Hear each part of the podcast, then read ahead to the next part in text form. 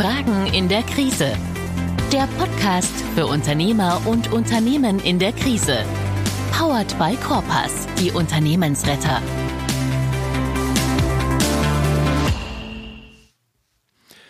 Herzlich willkommen zur zwölften Episode Fragen in der Krise, der Podcast von Corpus, die Unternehmensretter. Und unser heutiges Thema ist Krisenfrüherkennung durch Steuerberater. Und wie in jeder Episode habe ich auch heute einen fachlich sehr, sehr kompetenten Gast bei uns, werde auch unterstützt von meinem äh, geschätzten Kollegen. Bei uns ist heute der äh, hochverehrte und sehr geschätzte Kollege Florian Bauer. Steuerberater und Wirtschaftsprüfer seit 2012, ähm, noch in Bessenbach, bald in Hösbach mit einer eigenen Kanzlei tätig, die Beraterkanzlei Bauer.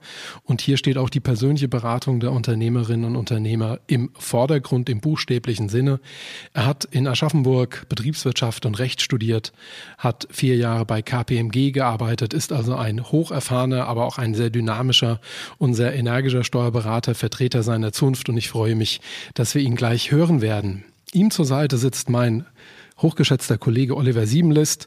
Äh, mit Florian Bauer verbindet äh, ihn, dass er auch in Aschaffenburg studiert hat, äh, ebenfalls Betriebswirtschaft, hat einen Master ähm, auf Business Consulting in Wismar obendrauf gesetzt. Er ist ein gelernter Steuerfachangestellter. Ich glaube, auch das schafft Sympathien zu seinem alten Berufsbild. Er ist seit 20 Jahren Unternehmensberater in den Reihen der Corpas, ein Spezialist für Reporting, Controlling und Finanzen, mein Kollege Oliver Siebenlist. Und wir werden uns gleich nach dem kurzen Disclaimer über das Thema Krisenfrüherkennung durch Steuerberater unterhalten. Unter anderem, was können Steuerberater zur Krisenfrüherkennung beisteuern?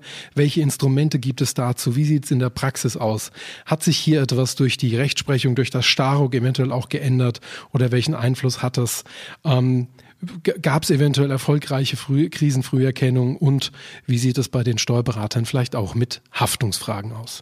Alles das gleich nach dem kurzen Disclaimer.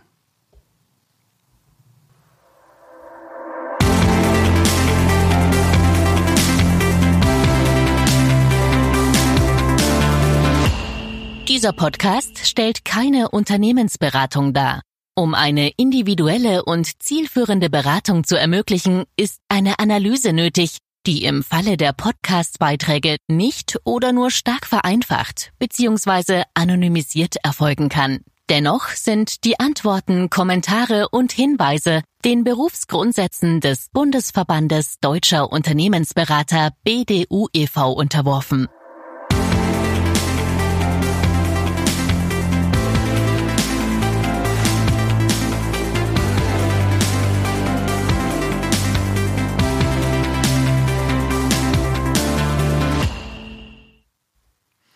Herzlich willkommen, Florian.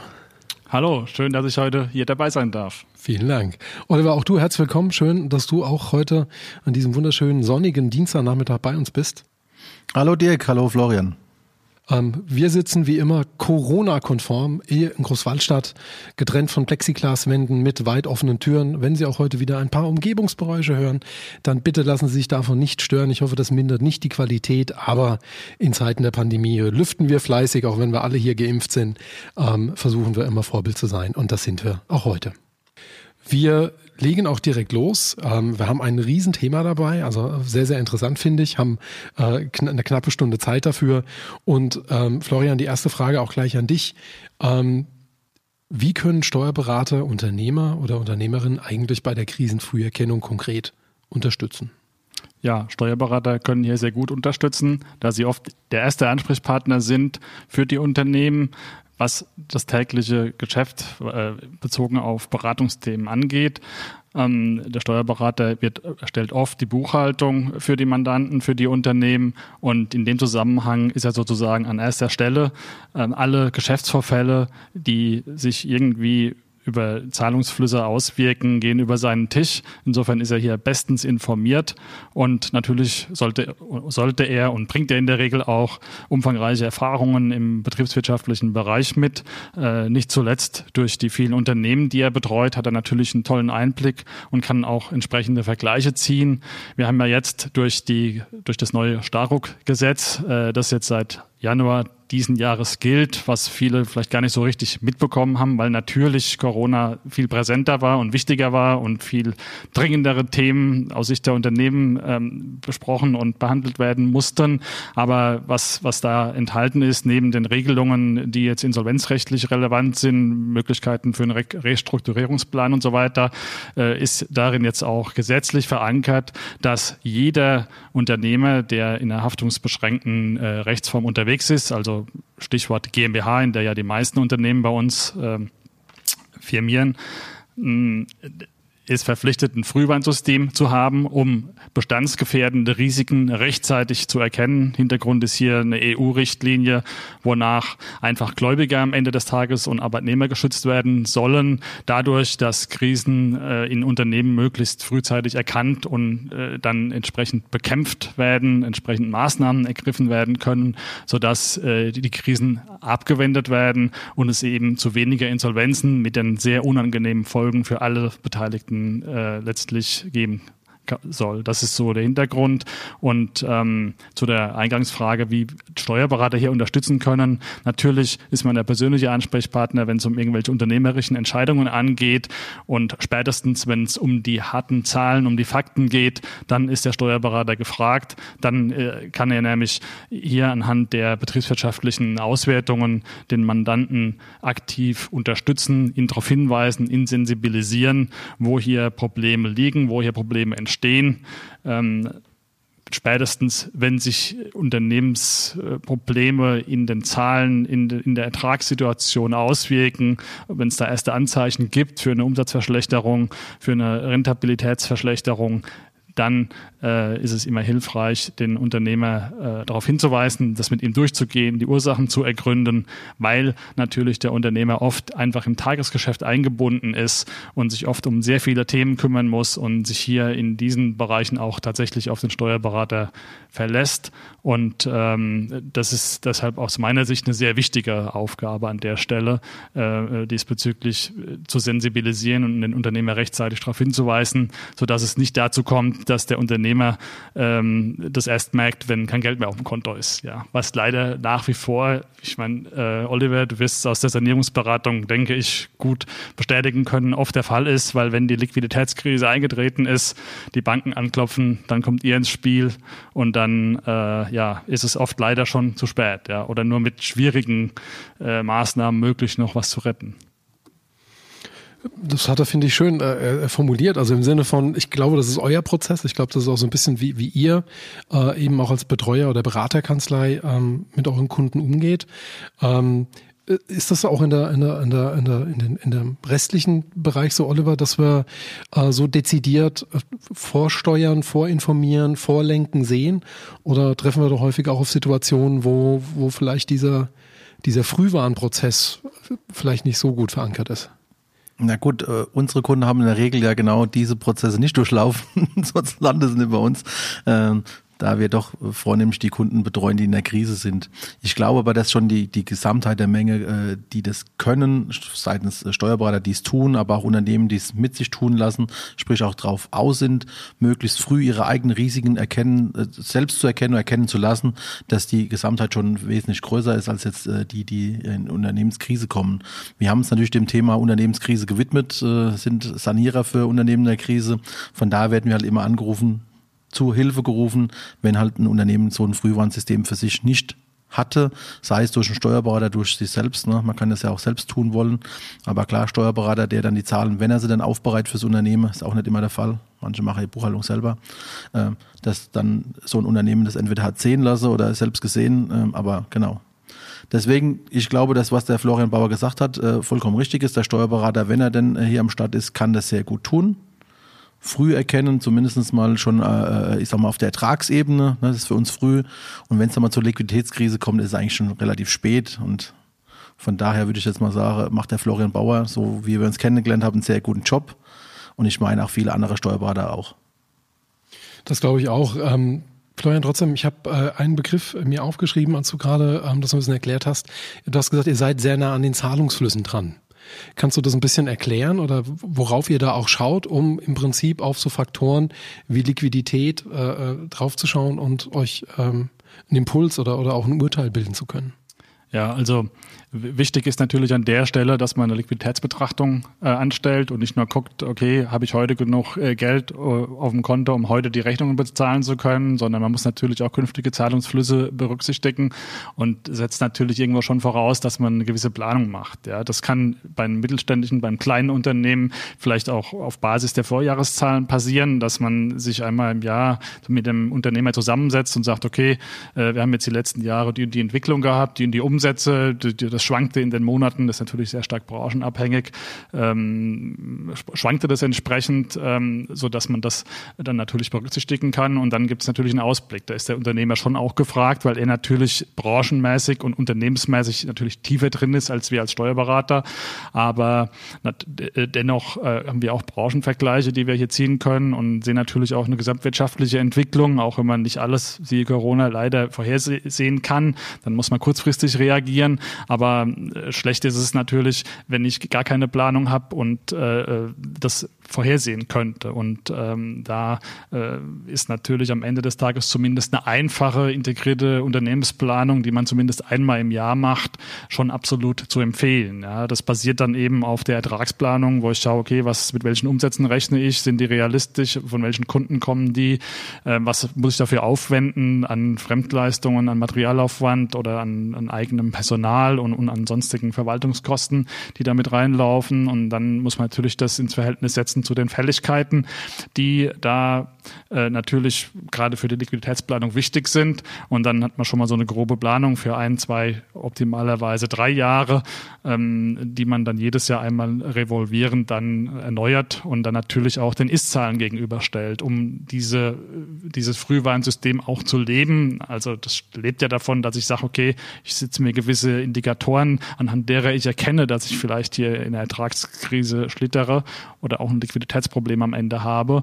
Ähm, dafür, dafür muss ich eben ja dann die Ist-Zahlen, die tatsächliche Entwicklung eben vergleichen und äh, mit, den, mit den geplanten Zahlen. Natürlich wird, sagt dann manch einer so aus der Praxis heraus, ja, aber warum soll ich einen Plan machen? Kommt eh immer anders als geplant. Ja, stimmt. Aber alleine, wenn man sich mit so einem Plan mal auseinandersetzt, setzt man sich mit, äh, mit, seinen, mit seinen Umsätzen auseinander, mit seinen künftigen Erlösen, mit seinen Kunden. Alleine diese Impulse, die da ein Unternehmer dann auch mitnimmt aus so einem Gespräch, äh, er steigt dann sozusagen mal aus seiner Sphäre, tritt er quasi raus neben das Unternehmen und schaut dann mal von außen auf das Unternehmen und überlegt sich dann, das geht ganz unterbewusst dann automatisch mehr oder weniger, alleine wenn man sich damit auseinandersetzt und sich da mal eine Stunde oder zweimal Zeit nimmt, drüber nachzudenken und erkennt dann, oh ja, stimmt, in die, da in die, ist vielleicht äh, die Geschäftsentwicklung nicht so gut, da muss ich vielleicht mal jetzt in die Richtung gucken und äh, also alleine das macht schon was mit einem, ja. Und ähm, ganz zu schweigen, wenn man dann Kosten plant, ne? also wenn man, wenn man dann guckt, okay, was werde ich wohl im kommenden Jahr für Kosten haben,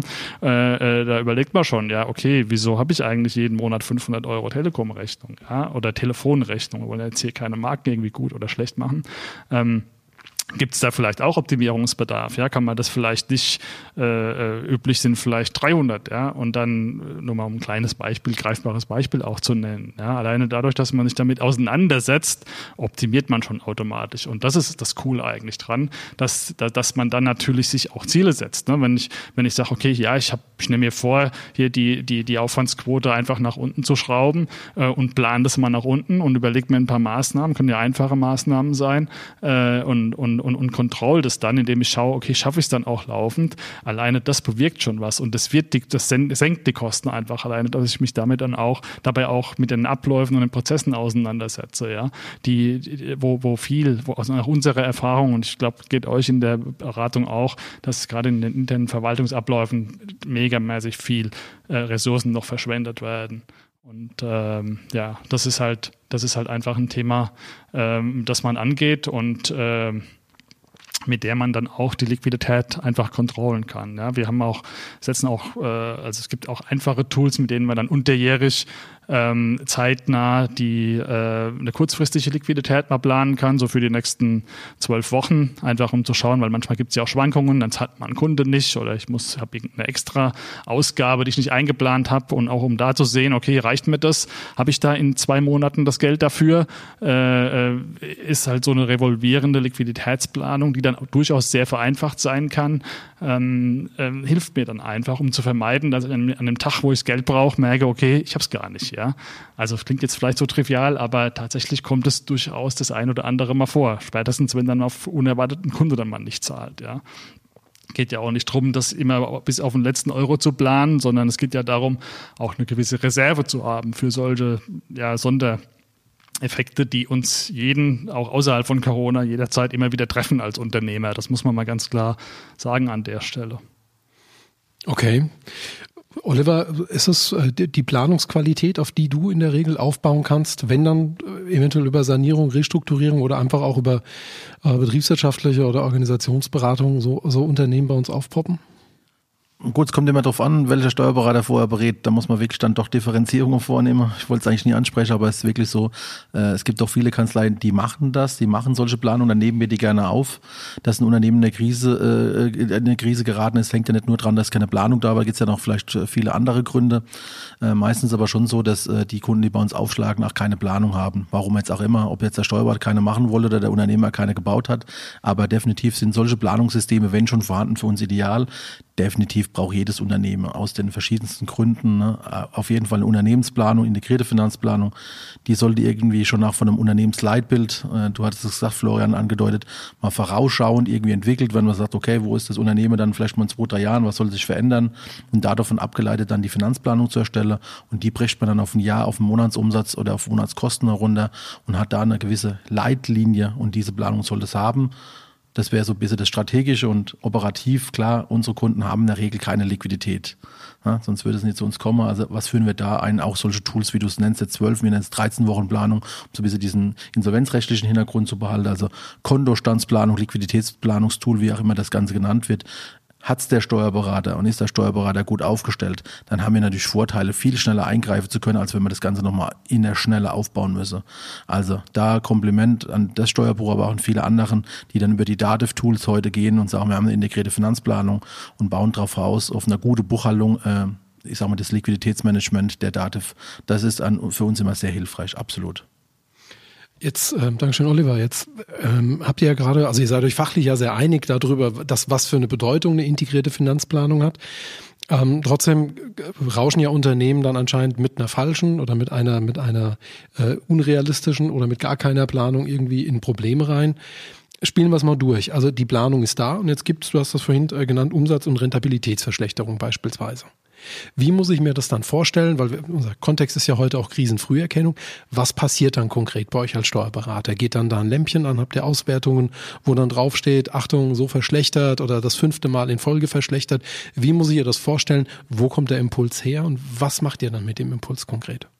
Ja, also bei uns ist es so, dass wir da entsprechend auf gut ausgebildete Berater setzen, die äh, nach Erstellung der Buchhaltung äh, dann eben eine Analyse durchführen. Da werden verschiedene ich sage es immer, einfache Kennzahlen betrachtet, die auch der Unternehmer versteht, mit denen er auch was anfangen kann, die auch greifen kann. Also da geht es um Stichworte wie äh, Materialaufwandsquote, da geht es um Stichworte wie Personalaufwandsquote, es geht um die Eigenkapitalquote und es geht natürlich auch um, um, das, um, um die Rohmarge, um das Ergebnis, ähm, das monatlich erzielt wird. Und in dem Zusammenhang ist uns besonders wichtig, ähm, dass wir dann da diese Zahlen gegenüberstellen. Einmal natürlich, äh, das ist das Einfachste erstmal in, mit einem Mehrjahres Jahresvergleich, dass man die, die Entwicklung der letzten Jahre einfach gegenüberstellt und dann aber halt auch eben mit der Planung, ja, die dann Basis ist, für, um, um solche Abweichungen dann, dann zu erkennen. Ja. Und das ist schon, das ist schon der Punkt, äh, der auch schwierig zu, weg, zu digitalisieren ist an der Stelle, weil nat natürlich äh, haben wir, haben wir auch einen Controlling-Report,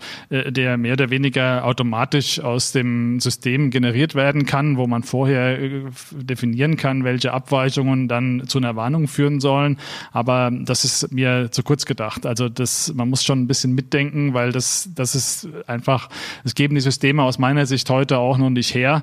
Ähm, das ist so ein erster, erster Indikator. Also das nutzen wir auch, so als um, um, um ein erstes Gefühl zu kriegen. Aber mir ist immer wichtig, dass einmal, dass nochmal wirklich ein erfahrener Berater mit Verstand da nochmal drüber guckt und, und dann sagt, okay, weil es kann ja auch mal sein, dass irgendwie eine Information bei uns nicht angekommen ist, ja, dass irgendwo noch ein, noch, noch, noch Material Mehraufwand in einen neuen Auftrag gelaufen ist, für den noch keine Rechnung geschrieben wurde, für den entsprechend unfertige Leistungen zu aktivieren sind. Das erkennt mir so ein System halt äh, so heute noch nicht, trotz aller äh, gehypten äh, künstlichen Intelligenzentwicklungen. Ja, also ich bin da absolut ein Befürworter davon und finde das cool. Wir nutzen da auch alle Möglichkeiten, die es irgendwie gibt, aber in, an, spätestens an dem Punkt äh, stößt die einfach in ihre Grenzen und da muss einfach jemand fachlich Kompetentes drüber gucken. Und das ist einfach halt das, so eine Struktur, äh, die auch in der Steuerberaterkanzlei, wenn oder in der Beraterkanzlei vorhanden sein muss, meiner Meinung nach, ähm, wenn der Steuerberater die Buchhaltung erstellt. Ähm, und da ändert sich halt im Moment auch so die Steuerberaterbranche so ein bisschen äh, in Zukunft. Also, äh, weil einfach das Erfassen von Massendaten, das Abtippen von Kontoauszügen oder von, von Lohndaten oder von, von Rechnungsbelegdaten, das gehört einfach äh, der Vergangenheit an.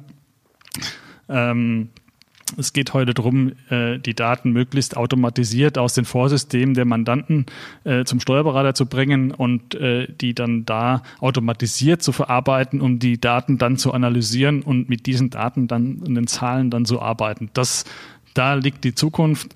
Und ähm, da müssen die Strukturen geschaffen werden in der Steuerkanzlei, als auch bei Mandanten natürlich, bei im Unternehmen, äh, auch wenn ein Unternehmen selbst die Buchhaltung erstellt, eine eigene Buchhaltungsabteilung hat und eine äh, kaufmännische Abteilung hat entsprechend, auch dann müssen da die Voraussetzungen geschaffen werden, dass da nicht manuell irgendwelche Daten erfasst werden, sondern das muss integriert laufen, weil sonst ist es am Ende viel zu teuer. Wir haben halt alle Probleme in allen Branchen, allen Bereichen, gute Mitarbeiter zu finden und dann muss ich gucken, dass ich diese Mitarbeiter auch entsprechend einsetze nach ihren, nach ihren äh, Qualifikationen und äh, nicht äh, die missbrauche in Anführungszeichen, um irgendwelche Daten abzutippen.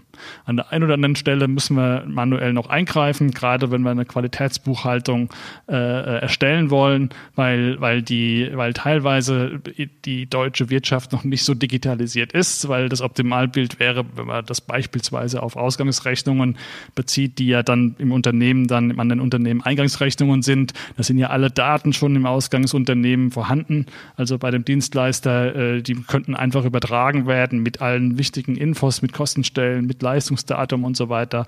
Ähm, die könnten einfach nur eingespielt werden. Stichwort Zugpferdformat oder X-Rechnung, wie auch immer. Ähm, leider wird das noch viel zu selten genutzt. Mh, äh, weshalb hier an der einen oder anderen Stelle auch manuell eingegriffen werden muss, einfach um auch die, die Abgrenzungen, die Periodenabgrenzungen sauber hinzubekommen in den Buchhaltungen, um dann auch aussagekräftige betriebswirtschaftliche Auswertungen zu haben, mit denen man dann arbeiten kann. Aber, ähm, aber der Trend geht in die Richtung, also für uns ist es, bei uns in der Kanzlei ist es Standard, dass wenn wir neuen Mandanten haben, halt einer der ersten Schritte ist, alle Lieferanten unseres neuen äh, Unternehmers, den wir betreuen, anzuschreiben, dass die jetzt bitteschön alle Rechnungen dann digital schicken äh, an eine bestimmte E-Mail-Adresse, sodass die einfach automatisch ins System reinlaufen und da keiner mehr groß eingreifen muss und da keine Zeit verloren geht und auch im Unternehmen selbst viel Zeit und Geld gespart werden kann durch Reduktion von Verwaltungsaufwand, weil das ist halt die Basis auch dann für äh, unsere Beratung letztlich als Steuerberater, um die Risikofrüherkennung auch wirklich aktiv managen zu können für unsere äh, Unternehmen, die wir betreuen, äh, dass wir aktuelle Daten haben. Und klar, wenn ich dann einfach nur hingehe und sage zum Unternehmer, zum neuen Mandanten von uns, ja, also ab jetzt brauchen wir täglich die ganzen Sachen immer einscannen, uns schicken und so weiter, dann sagt er, ja, da kann ich ja zusätzlich eine neue Kraft einstellen. Dann sagen wir, nö, äh, wir richten dir die Prozesse vor Ort so ein, dass die ähm, äh, dass du, dass du dir Zeit sparst und dass es für dich einfacher wird. Das ist eigentlich der Punkt und da müssen wir hin und da ist es cool. Also es macht mir auch wirklich Spaß, äh, äh, dann da, da, da, da hier diese Abläufe zu optimieren, weil da kann man echt einen Mehrwert alleine im Unternehmen deshalb schaffen. Nicht, dass ich ein Frühwarnsystem habe, das habe ich dann damit auch sozusagen für die Ertragslage aber weil ich einfach äh, die, die Abläufe optimiere und die Mitarbeiter vor Ort Zeit haben, sich um die wirklichen, also im Unternehmen die Mitarbeiter dann wirklich Zeit haben, um sich, die, um sich wirklich die wichtigen Dinge zu kümmern, sich um die Kunden dann um die eigenen Kunden zu kümmern und um andere Dinge und nicht mit Verwaltungskram sich aufhalten. Ja, aber jetzt bin ich ein bisschen abgeschwiffen. Überhaupt nicht. Ich äh, habe jetzt wirklich auf der Zunge zu sagen, also schade, dass, dass ein Podcast äh, etwas zum Hören ist, weil wer das gesehen hätte, der hätte gesehen, das war keine Antwort, das war ein Plädoyer. Ja, absolut. Ähm, also da war, glaube ich, ganz viel Überzeugung drin. Ähm, vom einen Überzeugten zum anderen Überzeugten. Oliver, hast du zu dem, was er gesagt hat, eine Meinung? Gänsehaut.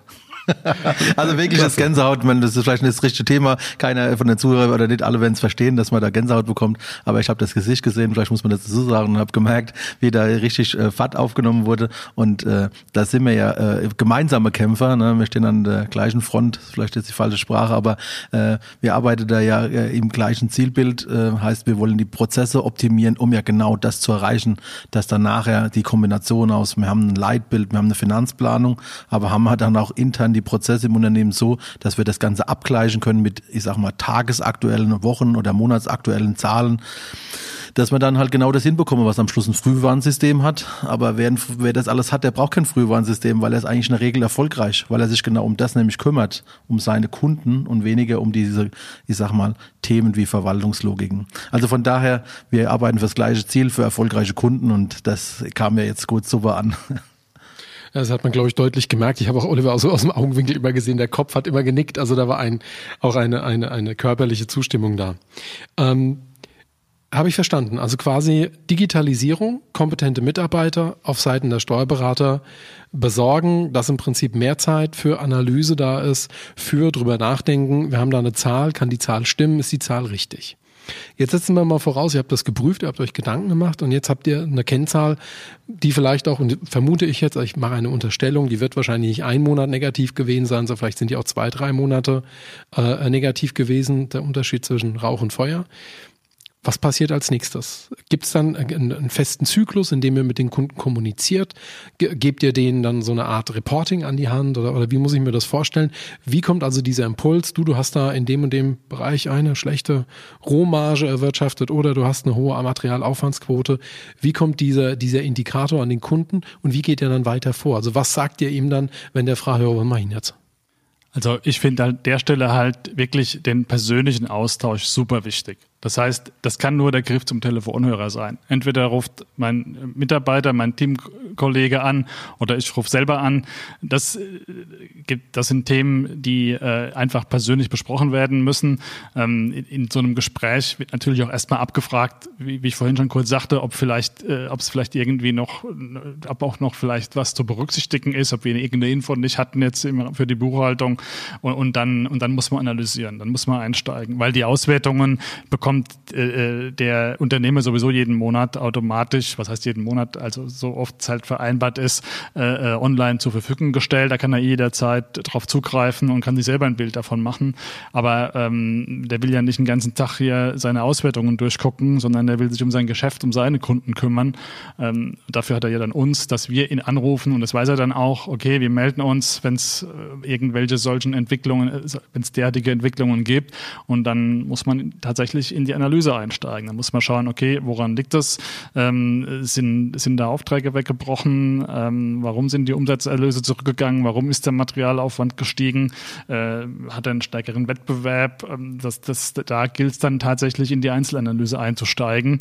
Und ähm, was dann natürlich stark auch dann von, von unserer Seite her davon abhängig ist, also wie stark wir dann unterstützen können, sofort unterstützen können. Teilweise sehen wir das ja direkt, wenn wir jetzt äh, Unternehmen betreuen, für die die wir auch eine Kostenrechnung erstellen, dann sehen wir ja schon, okay, äh, wenn der jetzt ein Projektgeschäft hat, äh, in welchem äh, Bereich er vielleicht Geld draufgelegt hat oder ja, wenn man, wir haben auch schon Bäckereien betreut mit mehreren Filialen, wo wir dann sehen, okay, ja, in der Filiale, da ist irgendwas schiefgegangen, ja, äh, da sind die Umsätze eingebrochen, äh, dann spricht man natürlich und ja, okay, da gibt es eine Baustelle, deshalb sind die Umsätze eingebrochen, ist vielleicht nur vorübergehend, äh, ist dann in drei Monaten wieder erledigt, dann sollte das wieder laufen. So, so kann man analysieren und so kann man auch sehen, okay, äh, muss ich jetzt aktiv werden oder löst sich vielleicht dann doch auch, das ist ja zum Glück auch im Leben das ein oder andere immer, immer so, dass sich ein Problem auch mal von alleine löst, wenn man es in Ruhe lässt? Ähm, oder ist es ein strukturelles Problem? Ja, also, ne, und dann muss ich halt schauen, ja, okay, alle bezogen auf die Bäckerei zum Beispiel, alle Filialen und alle Ausfahrwagen, die draußen rumfahren, mh, hm, passt eigentlich so ganz gut, aber unterm Strich bleibt halt doch zu wenig hängen. Dann, dann muss man halt auch über Strategien sprechen, ähm, äh, dass man die Preise erhöht, wenn die Qualität stimmt äh, und äh, dann auch vielleicht im Marketing und im Vertrieb einfach ein bisschen äh, noch nachlegen. Und das sind dann auch Momente, äh, wenn wir das dann identifiziert haben, ja, dann und sehen, okay, ja, okay, der hat eigentlich super Produkte, der macht alles selber, der kauft sein, äh, das ist vielleicht ein ganz gutes äh, plastisches Beispiel auch, der kauft seine, seine Eier äh, vom Biohof um die Ecke, der kauft seine, sein Mehl von der Getreidemühle äh, fünf Orte weiter und ähm, und trotzdem läuft es irgendwie nicht.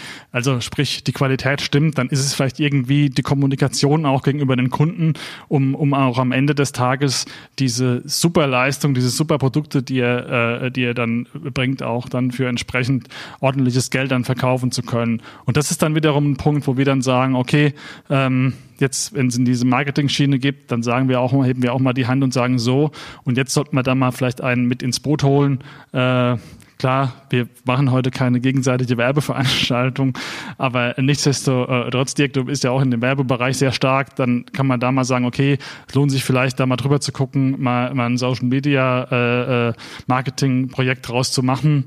Oder auch, was wir in dem konkreten Fall tatsächlich auch gemacht haben, einfach mal zu empfehlen, hier, hey, du bist doch Innungsmitglied, frag doch da mal nach. Und man soll nicht glauben, was es teilweise für gute Berater auch in den äh, Verbänden und Innungen gibt, gerade im Handwerksbereich, weil die sind halt wirklich spezialisiert. Die, die, die können halt auch sagen, ja, okay, äh, das Brot darf so viel kosten, wenn das die, die Qualität hat. Äh, der kennt dann zehn andere Bäckereien auch, die so arbeiten, weil äh, ja, die Bäckereien haben es ja eh schwer äh, genug durch die ganzen äh, Ketten, Supermarktketten und, und Billigbrot Brotanbieter und äh, dann kann der halt konkret, der hat einfach Branchenwissen dann, ja. Und äh, aber gut, will mich jetzt hier nicht im Detail verlieren, auch wenn das ähm, halt für mich schon Themen sind, merkt man ja auch, für die ich halt brenne, die mir halt auch Spaß machen, da die Leute, die Unternehmer zu unterstützen.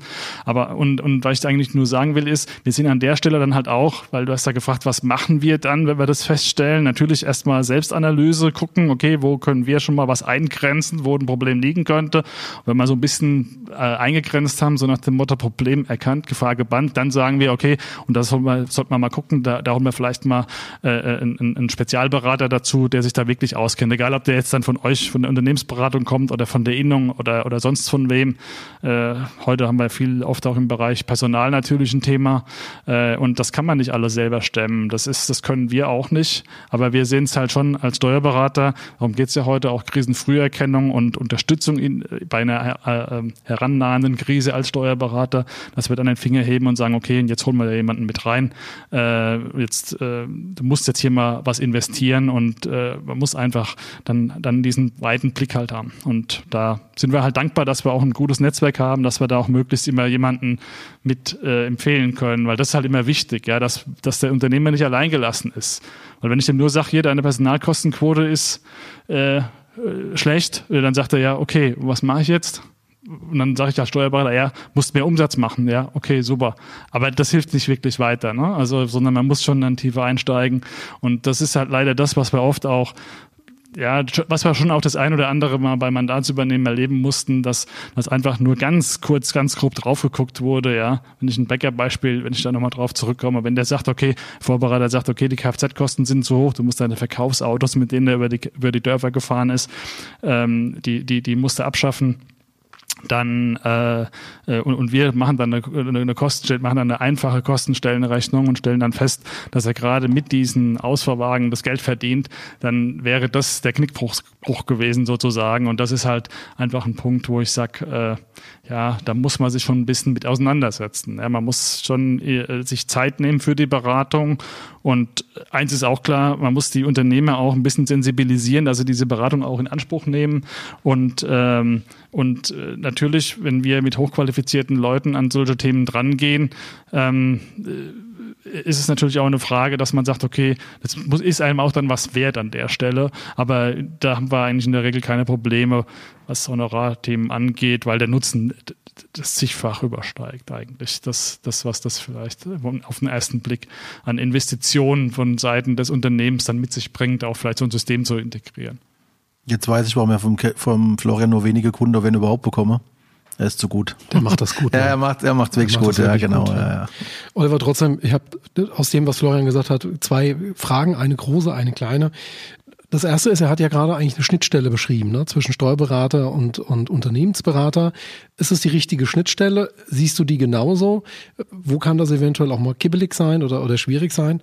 Und habe ich jetzt ganz aufmerksam zugehört, Hast du da die gleichen Erfahrungen mit den Innungsberatern? Also sind das gute Ansprechpartner? Hast du da eine, eine eigene Erfahrung schon gesammelt? Also gehen wir als erstes auf die Innungsberater kurz ähm, ein. Absolut, es gibt äh, gute Fachberater. Es gibt bei der Handwerkskammer äh, in Aschaffenburg, äh, ist eigentlich Würzburg, aber den Björn Salk, es gibt den Thomas Naban von der IHK. Die können absolut einen tollen Job. Ähm, von da sind die auch oft gern erste Ansprechpartner. Das sind jetzt die von den, äh, ich sag mal, Kammern. Dann von den Innungen selber gibt's auch, zum Beispiel im Hotelfachverband, ähm, äh, Hoga, genau, D-Hoga, Hoga, da gibt's ja dann auch wirklich gute Berater und von da haben die da absolut eine Berechtigung. Da grenzen wir uns ein Stück weit ab, dass wir vielleicht noch ein bisschen tiefer und finanzwirtschaftlicher reingehen können, aber in der Regel decken die den Bereich, äh, Bereich sehr gut ab. Aber das ist dann branchenabhängig.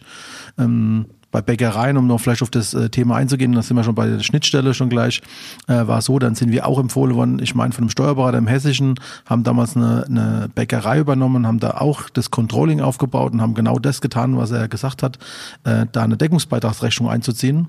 Die konnten wir aber nicht, äh, ich sag mal, systematisiert damals noch über, ich sag mal, die Buchhaltung äh, steuern, sondern musste die dann separat noch mal oft aufziehen. Das war dann so ein bisschen Frickelarbeit, haben wir hinbekommen und haben genau herausgefunden, dass nämlich die zwei Verkaufswegen gut gut waren, zwei Filiale gut waren, aber in der Summe halt äh, es gehangen hat. Aber da kam nämlich dann die Ableitung, okay, woran könnte es denn noch liegen? An Standorten, ja, das war das eine, das haben wir verändert. Es hat die Materialeinsatzquote nicht gepasst. Und da haben wir dann, und das wäre die nächste Staffelübergabe, auch einen Fachberater übergeben. Das war damals der Ralf Valero, das haben wir beim IFUS-Institut, da machen wir regelmäßig unsere Fortbildungen für Sanierung. Ähm, da haben wir den kennengelernt und der hatte dann übernommen und was hat der gemacht? Der hat einen Bäcker mitgebracht. Der ist in die Backstube und hat ihnen erklärt, wie man dann, ich sag mal, richtig backt. Nicht aufbackt, sondern backt. Und äh, die haben die Materialquote auf die Reihe gebracht. Also von da ist es so ein bisschen wie im Handwerk üblich, Hand in Hand, Handwerker GmbH geht's ja, glaube ich, so ein in Aschaffenburg. So müssen auch wir Berater denken, agieren, Hand in Hand. Und das wäre auch die Schnittstelle. Dass jeder für sich weiß, was er kann und dann auch mal sieht, wo er dann vielleicht loslassen muss. Und ich glaube, der Steuerberater kann in der Regel vieles, fast alles. Und es gibt aber Spezialfälle und da kommen wir dann zum Zug. Und das wäre die Schnittstelle, wenn ein Unternehmen dann doch mal in die Krise gerät, wo dann ein erheblicher Zeitbedarf ist, wo vielleicht noch viel mehr Instrumente da notwendig sind, dann kommen wir zum Zug. Oder wenn es halt vielleicht auch spezielle Fachfragen sind, sind ja im Vertriebsbereich mit dir, dir gut aufgestellt aber auch im Organisationsentwicklungsbereich, Produktivitätsverbesserungen. Aber das sind dann wirklich tiefergehende Fragen und da wissen ja die uns befreundeten Steuerberater, aber auch Banken, okay, da sind vielleicht nur Spezialfragen, können wir anrufen oder das Unternehmen ist in der Krise. Das wäre dann die Staffelübergabe, das wäre die Schnittstelle. Das äh, finde ich schön. Also erstmal, dass wirklich wir hier so eine tolle ähm, äh, Struktur auch bei den bei den Innungs- und Kammerberatern haben. Also das ist wirklich sehr lobenswert. Ähm, und die Schnittstelle passt auch. Jetzt würde ich trotzdem nochmal den Faden gerne aufnehmen, den wir so ein bisschen gesponnen haben. Also jetzt hat er die Information, er hat in seiner äh, Quote schlechte Ergebnisse bekommen. Äh, ihr habt Behandlungs- oder Beratungsempfehlungen ausgesprochen als solches. Jetzt lassen wir das ein paar Monate mal gedanklich weiterlaufen und die Krise verschärft sich. Ne? Jetzt waren ja bei, wir waren ja bei Krisenfrüherkennung. Da hat das perfekt gepasst. Jetzt hat sich die Krise zugespitzt, weil nochmal Verluste aufgelaufen sind, weil die Liquidität auf einmal angespannt ist. Ähm, Gibt es dann da auch nochmal Instrumentarien oder Dinge, mit denen die Steuerberater ähm, in dieser Krisensituation dann unterstützen? Oder ist es dann auch etwas, wo dann eben wiederum die, die Staffelübergabe in Richtung der Beratung erfolgt? Wie muss ich mir das dann vorstellen, Florian? Ja, also in der Tat, das ist ein laufender Prozess und ähm, der ist revolvierend. Das heißt, wir machen jeden Monat äh, unser Reporting und schauen uns jeden Monat die Zahlen an. Und je, je enger das natürlich wird, umso enger ist man auch am Unternehmer dran und arbeitet auch mit den anderen Beratern zusammen. Und äh, an der Stelle ähm, ja, auch wenn es jetzt hart klingt, aber äh, das, das äh, eine ganz wichtige Funktion an der Stelle, die aus meiner Sicht der Steuerberater hat. Und das ist wirklich eigentlich elementar auch, dass der Steuerberater sich dann darum kümmert und da wirklich auch sich mit dem Unternehmer zusammensetzt ist, wenn es in eine Richtung geht, wo das Unternehmen möglicherweise nicht mehr zu retten ist. Ja, weil äh, viele denken, okay, ich habe eine GmbH, kann mir ja nichts passieren. Ja, okay, Gesellschaft mit beschränkter Haftung äh, liegt in der Firmierung in dem Namen äh, inne sozusagen. Ähm, für den Geschäftsführer gilt es allerdings nicht so krass und so direkt muss man es mal sagen und durch das aktuelle Nachdruck, das seit Januar diesen Jahres gilt, hat sich das meines Erachtens auch erheblich nochmal verschärft.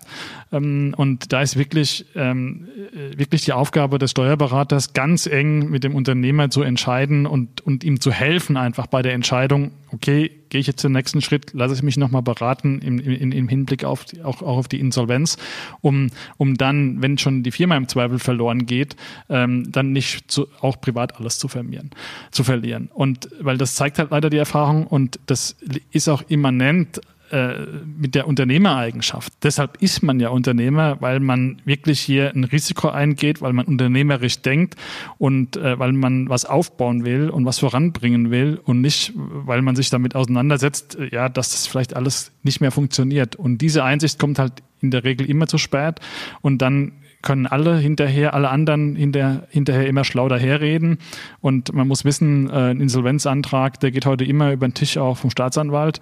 Es geht nicht nur darum, dass man ähm, das Privatvermögen verliert, was schlimm genug ist, sondern es geht auch darum, dass man darüber hinaus noch strafrechtliche Konsequenzen als Geschäftsführer ähm, fürchten muss, wenn man zu spät ähm, einen Insolvenzantrag stellt. Und es wird halt immer erstmal nochmal versucht, nochmal zu retten. Es wird erst nochmal privates Geld reingegeben, es wird nochmal es, es werden nochmal Lieferanten vertröstet. Hm, spätestens, wenn die Krankenkassen nicht mehr bezahlt werden, ist relativ bald äh, von seitens der Institutionen der Insolvenzantrag auf dem Tisch und der ist dann in der Regel immer zu spät. Und dann ist das, das gilt halt wirklich zu vermeiden, den Unternehmer auch so ein bisschen vor sich selbst zu schützen und, und, und ihm dann auch das ihn an die Hand zu nehmen und zu sagen, okay, wir gehen jetzt den Weg mit dem Sanierungsberater nochmal, mit dem spezialisierten Rechtsanwalt und monitoren das jetzt mal ganz genau, ob wir noch Sanierungsmaßnahmen machen können. Weil das ist dann auch aus meiner Sicht dann tatsächlich, äh, du hast angesprochen, was wir dann noch machen, wenn es dann so sich ganz massiv verschärft. Also spätestens, wenn wir richtig in die Liquiditätskrise reinschlittern, dann machen wir als nicht auf Insolvenzen spezialisierte und Sanierung jetzt explizit äh, spezialisierte Kanzlei ähm, äh, äh übergeben wir äh, das Staffelholz dann tatsächlich an Sanierungsberater sowie die Korpers. Ja, also weil das ist dann auch wieder ein Punkt. Ähm, äh, Risikofrüherkennung ja und das alles begleiten ja machen wir gerne, aber aber das ist dann schon auch wieder ein extremer Spezialbereich, äh, wo ich dann sage, okay, da müssen dann tagtägliche äh, äh Zahlungspläne erstellt werden und es müssen also da, da, da sollte man auch dann als Steuerberater so ehrlich sein und sagen, okay, Schuster, bleib bei deinen Leisten. Ähm, du begleitest den Unternehmer auch in der Insolvenz im Zweifel oder in die Insolvenz im Zweifel, aber du guckst immer, dass ansonsten alle benötigten erforderlichen Berater noch mit im Boot sind und äh, der Unternehmer ähm, wirklich da abgesichert ist und bestmöglichst unterstützt wird. Weil ähm, wir sind so ein bisschen als also wir, ist so meine Philosophie und auch von meinem Team ist unsere Philosophie, ähm, wir sind Beraterkanzlei, äh, das heißt, wir wollen in allen Punkten Ansprechpartner für unsere Unternehmer sein und Unternehmerinnen übrigens, also das ist jetzt gar nicht, äh, soll bitte nicht, soll für beide natürlich gelten. Ähm, und ähm, da ist da, da ist einfach äh, wichtig, dass wir möglichst breit aufgestellt sind, aber wir können nicht jedes Spezialgebiet bis in die letzte Tiefe abdecken. Das machen wir im Steuerbereich auch nicht. Da haben wir auch mal ein Spezial Umsatzsteuerspezialthema oder auch welche Steuerart das auch immer sein mag. Wir geben immer eine Ersteinschätzung, wir geben immer eine Handlungsempfehlung und äh, wenn wir aber sehen, okay, da gibt es einen Spezialbereich, dann stellen wir uns nicht hin und sagen, ja, das können wir auch, weil wir können alles, ja, nö, machen wir nicht. Da sagen wir, nö, okay, das schätzen wir so und so ein. Da gibt es die die Restrisiken äh, und dann empfehlen wir, das nochmal abprüfen zu lassen und lassen aber, das ist aber auch da an der Stelle wichtig und das gut, wir schweifen jetzt ein bisschen ab, aber ähm, äh, äh dass, dass wir da halt weiterhin begleiten, ja, dass wir da wirklich dabei sind äh, und das auch koordinieren. Äh, Gerade also das, das ist wirklich, wirklich an der Stelle ein wichtiger Punkt und das gilt dann halt eben auch. Ich krieg ich mal, versuche mal die Kurve wieder zu kriegen, verliere mich immer so ein bisschen, weil das halt so, dafür lebe ich halt auch irgendwo, ja, dass wir da so rundum betreuen und beraten. Ähm, und äh, ähm, so ist es dann halt auch, wenn es jetzt dann mal in schlechte Zeiten geht, lassen wir auch niemanden im Regen stehen, so nach dem Motto, ja, okay, äh, jetzt geht's äh, schlecht, Mandatskündigung, haben wir nichts mehr mit zu tun. Nö, also soweit wir da unterstützen können, machen wir das gerne. Und äh, da ist eher die Durchsetzungs, äh, da ist eher Durchsetzungskraft gefragt, äh, frühzeitig die Unternehmer tatsächlich zu überzeugen, dass da vielleicht noch weitere externe Hilfe erforderlich ist. Ja. Da hilft an der einen oder anderen Stelle die äh, äh helfen da öffentliche Fördermittel, die man damit äh, mitnutzen kann. Die weiß ich ja von Corpus auch oder wir nutzen die ja teilweise auch, aber die von der, die von der BAFA gewährt werden für die Unternehmensberatung oder auch für die Sanierungsberatung, um mal so einen Einstieg zu kriegen, weil die Berührungsängste natürlich bei den mittelständischen, auch gerade kleinen Unternehmen, die sind relativ groß, was als Unternehmensberater angeht. Meistens äh, werden die erst äh, akzeptiert, wenn die Bank halt sagt, okay, entweder ihr lasst den jetzt da mal bei euch rein oder ihr kriegt den Kredit nicht, dann lässt man auch mal einen Unternehmensberater ins Boot, in, ins Haus. Aber das ist halt genau der falsche Ansatz. Ja. Also äh, wichtig ist eigentlich an der Stelle frühzeitig, äh, wenn man noch Feintuning machen, wenn man noch durch Feintuning sozusagen die Krise abwehren kann, wenn man noch vor der Liquiditätskrise ist, da ist eigentlich wichtig, dass man da rechtzeitig sich einen holt und sagt, okay, ich brauche jetzt mal einen Marketing-Experte oder wir müssen nochmal unser Geschäftsmodell überdenken. Es ist wirklich, wirklich der, der, der richtige Ansatz, dass wir uns nur um Privatkunden kümmern oder sollten wir uns nicht keine, im Handwerksbereich Bereich sollte man nicht besser nur Sanierungen machen oder Neubau oder was auch immer. Das äh, muss ja jetzt, äh, muss ja, also ist ja sehr individuell, aber alleine, dass man sich darüber Gedanken macht und das einfach dann optimiert und sich nicht verzettelt, das ist einfach wichtiger an der Stelle. Und das ist, das ist halt auch aus meiner Sicht so ein bisschen, ja, früh, zum Frühwarnsystem, also dazu, wo der Steuerberater da unterstützen kann, also aktiv einfach sensibilisiert und sagt, okay, hier ein Problem und so können wir es lösen mit dem und dem Partner vielleicht an der Seite. Nicht sagen, okay, machen wir alle selber, brauchen wir nicht so, äh, den Berater, weil wir haben ja wir sind, wir sind ja selber schon gut genug. Also das ist immer halt der falsche Ansatz an meiner Stelle. Und da muss man offen sein und das ist, das ist der Punkt, ja. Der, auf den es aus meiner Sicht da wirklich ankommt, dass man da nicht, dass man da einfach äh, offen ist, ja.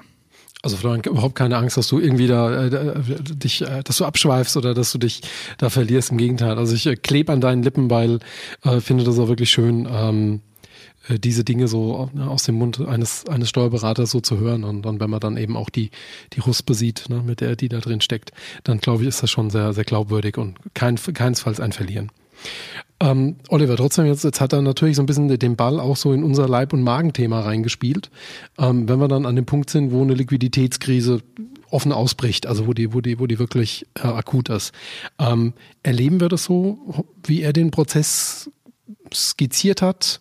Ähm, ist es etwas, also ist das eine, eine, Qualität, die auch wieder dann überall schon so umgesetzt wird oder wünschst du dir dann manchmal äh, eher so, so, so, so ein Vorgehen, wie Florian es skizziert hat? Ja gut, wir haben ja Florian ja eingeladen, weil er ein gutes Beispiel ist, weil er das genauso tut, wie man es tun soll. Da würde ich jetzt sagen, es wäre ideal, wenn es immer so wäre. Letztendlich ist es auch ein Stück weit unser Geschäft, dass es ja nicht immer so ist. Von daher ist es natürlich auch ein Stück weit, ich sag mal, wir haben es vorhin mal mit einer Zahl beschrieben. Wir leben also zum gewissen Prozentsatz natürlich auch davon, dass genau diese Instrumente wie eine Liquiditätsplanung, Forschung und erste Finanzplanung nicht abgeleitet wurden. Muss man ehrlicherweise zugeben. Also von daher, aber wir greifen natürlich lieber auf einen Steuerberater zu, der sagt, okay, da hat sich ein Geschäftsmodell mal verändert. Das kann ja passieren. Äh, Corona war jetzt ein Thema, aber es gibt viele andere Themen Themen, Lieferverzüge, sie jetzt in Asien. Ne? Das hat auch doch einige Firmen von uns jetzt gerade, was Materialbeschaffung und so weiter betroffen hat, in, in, ins Schwanken gebracht. Also kann auch dann unsere Kunden, die wir da doch intensiv begleiten, treffen. Kurzum, dann ist, wenn so ein Unternehmen eine Liquiditätskrise ist, äh, idealerweise halt aufgestellt, schon mit einer Planung unterwegs. Ansonsten müssen wir die halt relativ schnell nachziehen. Äh, die Planung zum einen. Ähm, jetzt hat er aber ja auch gesagt, vorher beginnt ja schon so ein bisschen die Aspekte, die wir in der leistungswirtschaftlichen Sanierung sehen. Und dann wird es ja nochmal ganz konkret auch juristisch interessant, weil wir dann eben sehr nah an den, an den Tatbestand der Insolvenz mit all den Begleiterscheinungen kommen als solches.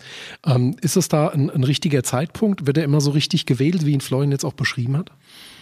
Naja, in der Regel, wann kommen die Kunden zu uns, äh, wenn sie noch irgendwie Geld brauchen ne? oder meinen, sie müssen noch mal was nachschießen und es ist nichts Eigenes mehr da. Das ist ja dann meistens bei uns in der Fälle schon äh, so aufgebraucht, dass man die Bank anruft und sagt, liebe Bank, äh, ich hätte gerne noch Geld und die Bank sagt, naja, Super, brauchen wir aber ein Sanierungskonzept dafür. Und das ist ja unser Einstieg. Und dann ist ja meistens die Liquiditätskrise da, sonst bräuchte man ja kein Geld. Das sind in der Regel keine, ich sag mal, Finanzierung von Investitionen, die mit, dem Geld getätigt werden, vielleicht auch. Aber vornehmlich sind es Betriebsmittel oder, wie sagt man so schön, aufgelaufene Verluste, die da finanziert werden müssen, so dass man die nächste Zeit überleben kann. So, und jetzt kommen wir natürlich neu an den Start und müssen das ganze Feld von hinten aufzäumen. Sprich, wir starten erstmal mit einer Liquiditätsübersicht, Berechnung Zahlungsunfähigkeit ist das Stichwort insolvenzrechtlich. Das ist ein Status für den Tag, für die nächsten 21 Tage, T21. Und dann kommt es halt zu der Liquiditätsplanung, die dann mal über den Zeitraum von wenigstens mal 13 Wochen auch wieder aus insolvenzrechtlicher Sicht hinausgeht, um zu sagen, naja, welches Delta habe ich denn? Was für eine Liquidität bräuchte ich, um, äh, ich sag mal, die nächsten Wochen und Monate begehen zu können, damit ich auch die Zeit habe, ein solches Sanierungskonzept erstellen zu können. Und da ist dann unsere Aufgabe, das relativ schnell in wenigen Tagen rauszufinden. Macht es denn nochmal Sinn, einerseits ne, nochmal Geld reinzugeben, ist die Frage. Leistungswirtschaftlich auch mal zu gucken, ist das Geschäftsmodell integer, intakt, ist dann äh, der, eher der Unternehmer integer, so, oder die Unternehmerin. Ähm, funktioniert das Geschäftsmodell, ist das äh, sinnvoll? Und dann würden wir dann argumentieren, sagen, wir brauchen Überbrückungskredite, damit wir die nächsten drei Monate Zeit haben, das Unternehmen sauber zu analysieren und dann nochmal zu restrukturieren, zumindest mal einen Restrukturierungsplan zu erstellen.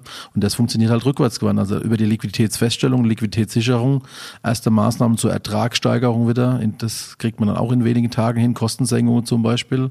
Naja, und dann fängt man halt äh, parallel an, eigentlich das zu tun, was ja der Florian sagt, was man vorher schon machen muss. So ein erstes Leitbild, ein erstes Grundmotiv, wo soll das Unternehmen stehen, abgeleitete Finanzplanung, also eine jährliche Besprechung mit dem Unternehmer. Genau das holen wir halt dann nochmal intensiver nach. Vielleicht gab es schon das, aber wir müssen es dann halt nochmal nach, nach, neu nachziehen. Fazit, idealerweise ist es schon da. Dann kommt man vielleicht in die Krise, kommt man dann in die Krise, ist man aber besser gewappnet war jetzt auch so mein Eindruck. Also ich glaube, äh, was ich jetzt aus euren Äußerungen einfach sehr stark auch mitnehme, ist, wenn Steuerberater, Unternehmensberater ähm, miteinander äh, in einer guten Partnerschaft sind, dann ist es eigentlich fast symbiotisch. Ne? Dann kann der Unternehmer eigentlich wirklich nur durch ganz, ganz dumme Umstände in der Krise wirklich auch so sehr in die Notlage kommen, dass es schwierig für ihn ist. Wenn er dieses Netzwerk hat, wenn er einen Steuerberater hat, der auf diese Dinge draufschaut, der in der Krisenfrüherkennung aktiv ist, zusammen mit Beratern, die klug und kundig sind, wenn es um Leistungswirtschaft geht, aber dann auch eventuell um das Thema Sanierung und Restrukturierung, dann kann eigentlich heute jedes Unternehmen sagen, äh, dass sie auch äh, nicht gelassen, aber doch mit einer gewissen Ruhe auf Krisensituationen blicken, weil sie wissen, da sind doch einige Netze gespannt, die funktionieren können. Ja, aber eigentlich kommt, wenn ich das noch einschmeißen darf äh, oder einwerfen darf, eigentlich kommt der Unternehmen ja aus dem falschen Gesichtspunkt zu uns. Ne? Wenn wir als die Corpus ja die Krisenberater sind, dann kommt der wegen der Krise zu uns. Idealerweise würde uns der zum Beispiel der Steuerberater empfehle, wenn es um Frage der Verbesserung geht. Ne? Also ich kann ja sagen, das Unternehmen ist gut, aber ich könnte ja mal überlegen, wie kann ich es sehr gut gestalten. Was könnte ich denn tun, dass ich die Prozesse vor Ort so optimiere, dass die Verwaltungsprozesse Buchhaltung war jetzt nur ein Stichwort. Wir haben äh, ja da viele Berührungspunkte, äh, Florian, ähm, dass wir da schon mal, ich sag mal, Kostensteig äh, Kostensenkungen hinbekommen, zumindest mal Zeitsenkungen, dass die Mitarbeiter, die dann äh, vor Ort sind, andere Dinge tun. Da muss man sie nicht immer gleich freistellen. Im Gegenteil, sondern die könnte man für Controlling-Aufgabe, die könnte man für, äh, ich sag mal, äh, Vertriebsthemen äh, Gewinne und Einsätze. Also sprich, das wäre uns doch viel lieber der Ansatz zu sagen, komm, lass uns zusammen die Produktivität, den Ertrag steigern Mitarbeiter, äh, ich sag mal, wieder ich sag mal, zu mehr Zufriedenheit bringen. Da haben wir doch auch wirklich oder im Vertrieb stark angreife, dass wir jetzt gerade mit den neuesten Techniken, da sind wir ja sehr stark aufgestellt, dass wir dann die Kunden erfolgreicher machen. Das wäre eigentlich unser Ansatz.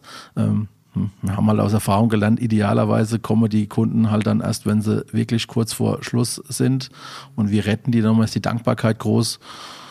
Und so betreuen wir die Kunden ja über viele Jahre, Jahrzehnte zum Teil jetzt schon, das ne? sind jetzt schon zwei, oh ja, doch einige Kunden, ja, die man schon länger kenne, äh, dann erfolgreich weiter. Das sind wir keine Sanierungs-, sondern Unternehmensberater und dann ist das, was er dir gesagt hat, oder du Dirk, ähm, genau Hand in Hand. Wir arbeiten mit dem Steuerberater idealerweise über Jahre Hand in Hand im Team zusammen. Manchmal dann in Krisenzeiten mit dem Rechtsanwalt, vielleicht darüber hinaus für Fachfragen mit dem Rechtsanwalt, aber immer im Team und auch das zusammen mit der Bank, dem Bankberater und so sind wir dann eigentlich ein Netzwerk von Beratern und man könnte uns auch idealerweise als Beirat von einem Unternehmen sehen, dass man vielleicht diesen Berateraspekt ein bisschen rausbringt.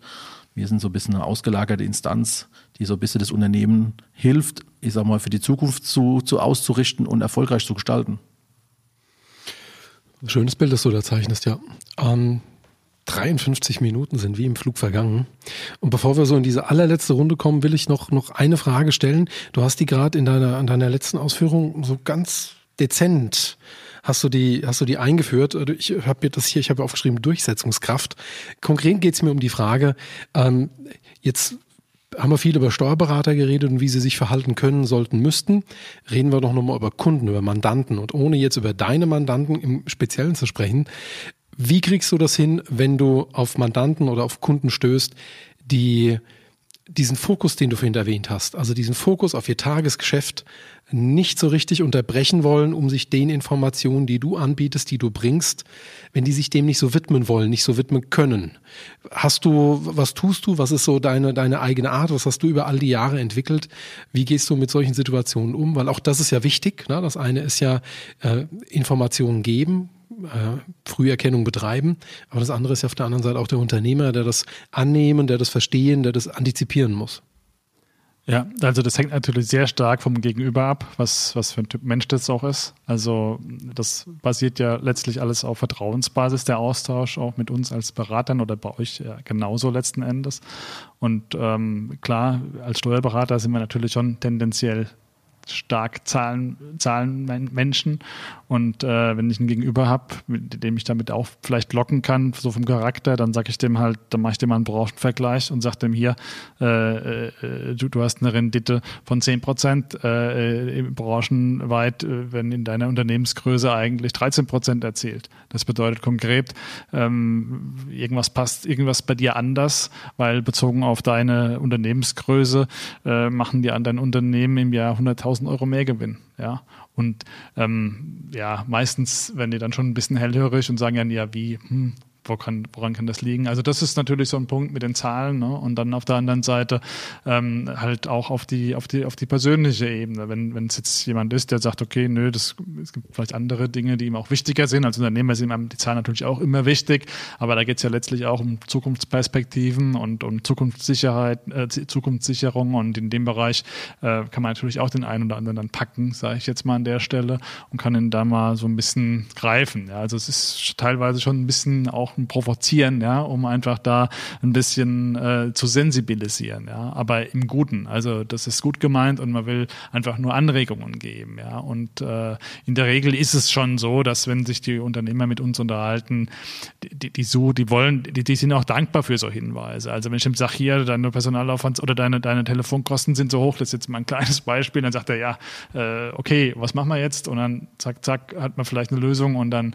ähm, spart er sich da was und äh, ähm, dann da kann man jeden eigentlich so ein bisschen packen mit den monetären Anreizen äh, und ist aber wie gesagt sehr personenabhängig. Also je nachdem auch, was für persönliche äh, Ziele dann jemand hat und der ein oder andere öffnet sich dann auch tatsächlich ein bisschen äh, später erst. Und so wie es der Oliver auch vorhin gesagt hat, wenn es halt gut läuft, dann sehen halt viele auch keinen Bedarf in dem Sinne, aber das ist halt genau der Punkt, ja, äh, noch läuft's gut, äh, bestes Beispiel Deutschland Automobilindustrie, ja, lange konnte man die Kuh gut melken und jetzt so langsam scheint es irgendwie zusammenzubrechen, wo man jetzt mit Gewalt irgendwie in andere Technologien investiert, aber äh, und, und so kann es in jedem Unternehmen sein, ja, die Entwicklungen sind heute rasant, äh, die Entwicklungen sind teilweise disruptiv aktiv, äh, sich auch an der Steuerberaterbranche, ne, wenn von heute auf morgen alles äh, digital automatisiert verbucht werden kann, was technisch sicherlich heute schon möglich wäre, aber die großen Player, Amazon, Google und so weiter, die sind noch nicht auf dem Trichter. Vielleicht ist denen der Markt in Deutschland noch zu klein, ja. Aber wenn die sehen würden, was da für ein Geld zu verdienen ist,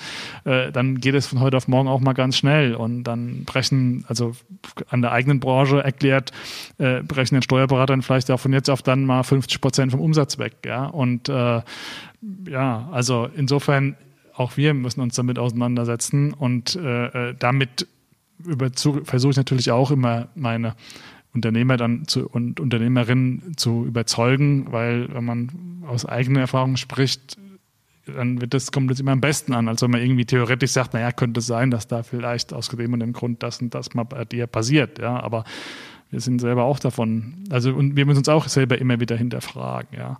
Und äh, das tun wir und äh, das tun wir dann auch bei unseren Unternehmern, die wir und Unternehmerinnen, die wir betreuen. Ja. Super, vielen Dank. Ja, dann kommen wir zu einer allerletzten Runde. Äh, an dieser Stelle immer was sind eure wichtigsten Tipps? Was sind eure wichtigsten Hinweise? Was sind nochmal Botschaften, die euch wichtig sind, äh, die gehört werden sollen? Ähm, ich würde mich sehr freuen über eure tiefen Insights. Wir beginnen mit unserem Gast, Florian. Ja, also was ich wirklich wichtig finde und das ist auch ein Appell an alle Unternehmerinnen und Unternehmer, einfach mal aus der eigenen Firma heraustreten, von außen auf die Firma draufzuschauen, wo was rund läuft, wo was nicht rund läuft. Äh, ich bringe immer das Beispiel, meine Teamkollegen können es schon nicht mehr hören. Äh, Wanderer geht durch den Wald, äh, äh, sieht den Holzfäller mit der stumpfen Säge. Äh, ähm, das Holzsägen kommt nicht voran, weil Säge ist halt stumpf. Und der Wanderer fragt dann, hier, was ist denn los? Wieso schärfst du deine Säge nicht? Keine Zeit. Ja, und das ist das, was mir, also ich bin auch Unternehmer, ja, äh, und was einen von mir betreuten Unternehmerinnen und Unternehmern auch so geht. Äh, vordergründig ist immer das, was jetzt gerade vor einem liegt, am wichtigsten ähm, und, und wirklich die Zeit zu nehmen für diese Themen. Frühwarnsystem nach Paragraph 1 Staruk klingt total theoretisch, abstrakt, aber letztlich steckt darin ja nicht nur eine Verpflichtung, sondern auch, wie der Oliver es vorhin gesagt hat, eine wahnsinnige Chance, äh, vielleicht ein supergenes Unternehmen noch ein bisschen zu optimieren und noch ein bisschen zukunftssicherer zu machen und noch ein bisschen, ja, vielleicht auch für die Gesellschaft besser zu machen. Äh, insofern, da gibt es immer Bedarf und deshalb wichtig, einfach mal aus dem Unternehmen heraustreten, von außen drauf schauen, sich einen Partner holen, Berater holen, einen Mentor holen. Das muss ja nicht immer ein bezahlter Berater sein, das kann auch ein guter Bekannter sein, ein guter Freund sein. Einfach mal darüber sprechen. Und allein wenn man selber darüber spricht, äh, macht man sich Gedanken drüber und entwickelt es weiter.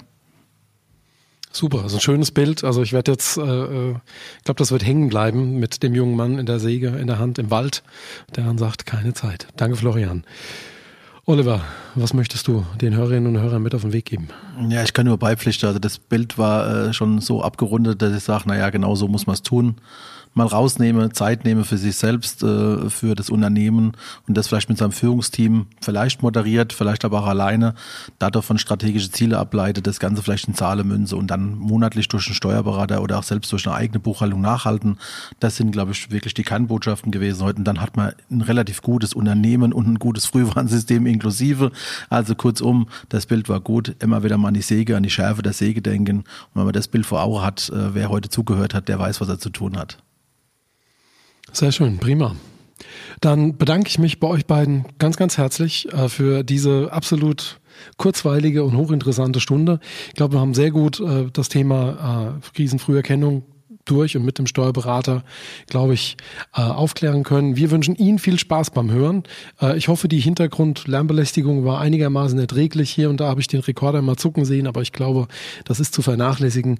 Vielen Dank, wenn Sie uns äh, die Treue halten und wiederkommen. Und wir schließen mit unserem, ja, mittlerweile schon erprobten Endsatz. Am Ende wird alles gut. Und wenn es noch nicht gut ist, dann ist es noch nicht das Ende. Vielen Dank und bis zum nächsten Mal.